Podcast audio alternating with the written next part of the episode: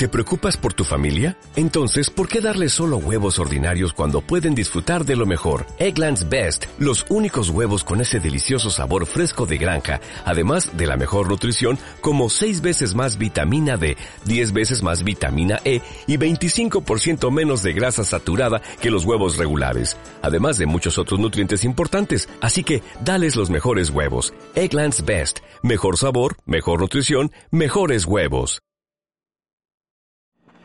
¿Qué tal? ¿Qué tal? Comenzamos. Vamos a hablar sobre un tema llamado La Niña Buena. Es un tema que algunas amigas me han comentado. Eh, de acuerdo con el enfoque Soul Symphonics, que es la psicoterapia que estamos manejando, eh, se le llama promesa de ser niña buena. Vamos a comenzar a hablar de estos temas eh, sobre ciertos perfiles bien estudiados de manera eh, clínica, hablando en términos de hallazgos de consultorio. Muchos saludos primero a todos los que están viéndonos y a los que van a escuchar el podcast que se va a grabar. La niña buena. Bien, te comento, acuérdate que este enfoque terapéutico llamado Soul Symphonics hace mucho énfasis en el desarrollo de la personalidad que se va a dar desde que estamos en el vientre materno. Así es, ya hay estudios que hablan acerca de cómo es el desarrollo de la personalidad, de la estructura del carácter desde el vientre materno. Hay un video que por ahí me, enviaron, está muy interesante, eh, lo, iré compartiendo en, en WhatsApp sobre todo. Y aquí nos habla de cuando uno está en el vientre materno, comienza a desarrollar un deseo de ser aceptado por la mamá. En ese momento todo lo que esté sintiendo mamá, e incluso lo que sienta papá, la mamá lo va a experimentar y va a filtrarlo y va también a experimentar sus propias emociones que al final van a repercutir en cómo se siente el bebé. Cuando la mamá siente eh, temores, dudas, inquietudes, el bebé lo va a interpretar como si fuera causa suya, como si fuera su culpa entonces va a comenzar a tener miedo, va a sentir rechazo y va a hacer cosas eh, con tal de ser aceptado o con tal de ser aceptada si es una niña por su propia madre.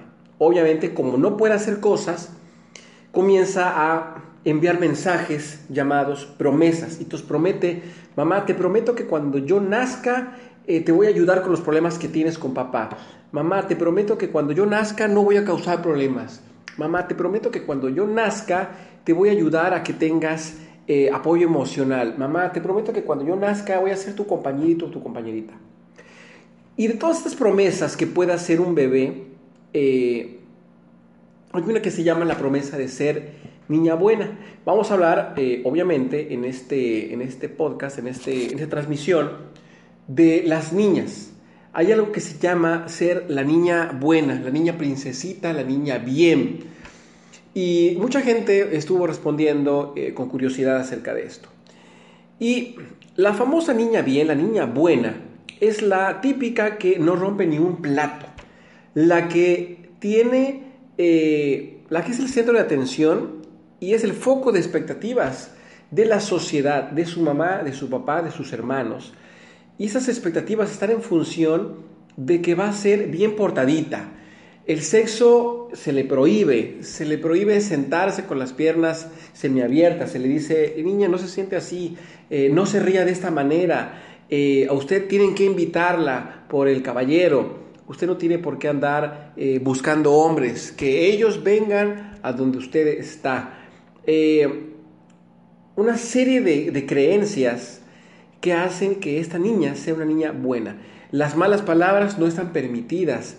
Pensar en sexo, pensar en eh, el desmadre, el reventón, el alcohol, las fiestas, el divertirse, los placeres, son vistos como algo pecaminoso. Ahora bien, te recalco que este tipo de educación es solo una educación, pero también está en función de esos nueve meses que esta mujer, que esta niña estuvo en el vientre materno.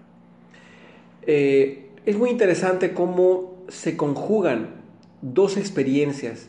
La parte tradicional, la socioeducación, la culturización, más la parte de la estancia en el vientre materno. Ambos son muy poderosos. Yo como terapeuta eh, he visto bastantes casos así. Mérida está llena de mujeres que son niñas bien, niñas princesa eh, o niñas buena. Y uno puede pensar como papá, eh, pues yo quiero que mi hija sea una damita, una niña bien, niña de sociedad. Estoy casi seguro, casi seguro de que una niña bien, una niña buena, sufre muchísimo. Está peleado con la felicidad. No conozco una sola niña bien, una sola niña buena que sea feliz. No la conozco. A lo mejor estoy equivocado, critícame, cuestióname, lo puedes hacer. Pero resulta que, terapéuticamente hablando, las niñas que fueron educadas bajo el paradigma de ser niñas buenas no son felices.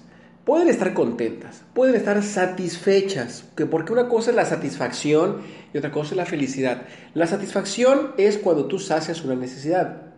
Muchas de estas niñas buenas fueron educadas bajo, bajo el esquema de tener uno o dos novios y casarse con el segundo novio y ya. Eh, fueron educadas bajo el esquema también de casarse con el buen partido. Es decir, no importa si no estaban enamoradas, no importa. Les enseñaron que con el tiempo se iban a enamorar de su marido. Te vuelvo a recalcar, no conozco a ninguna mujer que le hayan enseñado a que se va a enamorar con el tiempo y hoy por hoy esté feliz. No conozco casos así. Repito, critícame, cuestióname, pero pues es lo que yo he visto. Si hay casos así, este, me gustaría conocerlos, que me digan, no, Hugo, yo soy niña bien y, me educaron en una represión y yo soy muy obediente y estoy bien feliz. Si hay casos así, me gustaría estudiarlos, la verdad. Pero no conozco casos así y por eso te comparto este, este rollote.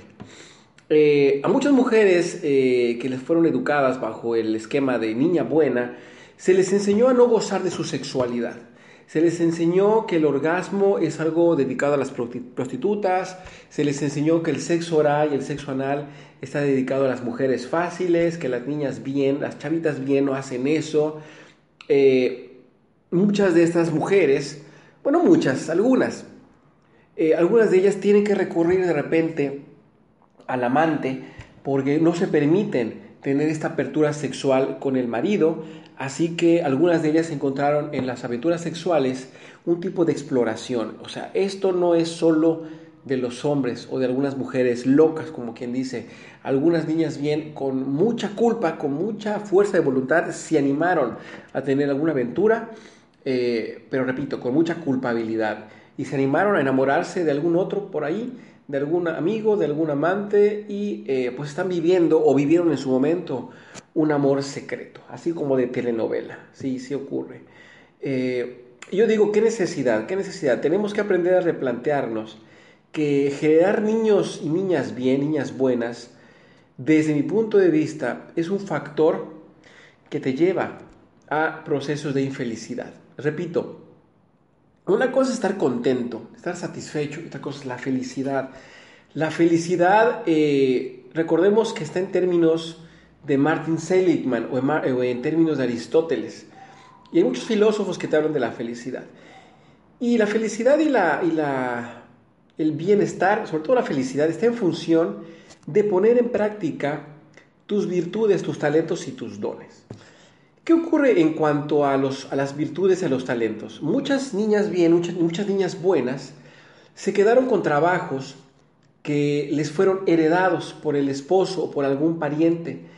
Le dieron, mira, toma tu plaza, te heredo este trabajo para que lo sigas eh, cosechando y cultivando. Repito, muchas de estas mujeres quedan en un nivel de satisfacción y están muy contentas, muy contentas.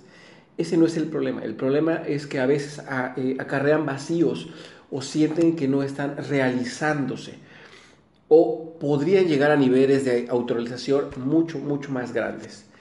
Eh, otras mujeres es fácil para ellas no tener trabajo y el típico marido les dice, no tengas que trabajar, amor, yo voy a hacerme cargo de nosotros, de la economía, y tú solo dedícate a los hijos. Y muchas mujeres de las generaciones, eh, ¿qué será? Eh, ahorita tendrán unos treinta y tantos, cerca de los 40 años, creyeron este paradigma y dejaron de trabajar.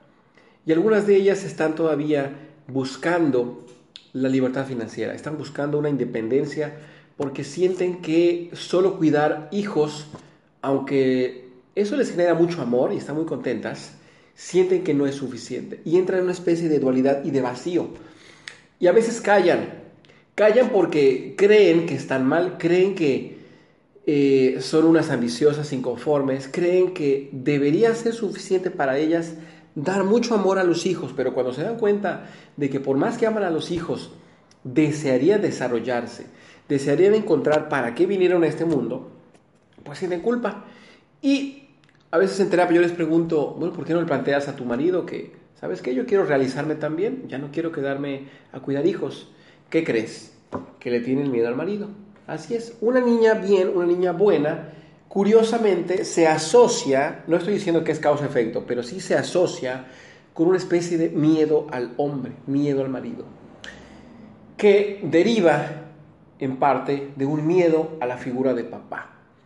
Estas niñas bien eh, jamás han podido o les cuesta mucho trabajo confrontar al papá, porque todavía el patriarcado es muy, es muy fuerte. Entonces tenemos un patriarcado que va de la mano con una niña bien, una niña buena. Pues hasta aquí es lo que te puedo comentar. Hay muchas otras cosas que se pudieran relacionar con la niña buena. Eh, algún tipo de dolor menstrual, eh, posible factor desencadenante de cáncer, posible eh, frustración sexual, insisto mucho, dificultad para enamorarse, vacío existencial, eh, tú las ves por fuera y son pues, gente muy amable, niñas o mujeres muy amables, pero se tragan muchas veces el enojo. Y a veces al tragarse el enojo tienen problemas en el estómago, problemas de colitis o algunas llegan a tener sobrepeso porque les cuesta confrontar, confrontar a la gente, eh, poner límites. Entonces luego tiene que venir todo un proceso de poner límites y decir, no, no, no, yo no quiero eso, esta soy yo un proceso de rebeldía que debió ocurrir aproximadamente a los tres años, pero no se dio y ahorita tenemos mujeres que, cuya edad oscila entre los 40 y están aprendiendo apenas a hacerse cargo de sí mismas. Muchas gracias por tu atención. Nos vemos a la próxima. Tenemos aquí un comentario. Hola Gaby, muchos saludos. Nos vemos en la próxima. Vamos a transmitir a las 8 de la noche aproximadamente eh, un fragmento de un taller que vamos a impartir que se llama Mentalidad de Abundancia. ¿En qué edad dejaste de soñar? Lo vamos a tener aquí en el consultorio. Eh, transmitimos al ratito. Muchísimas gracias. Que pases buena noche.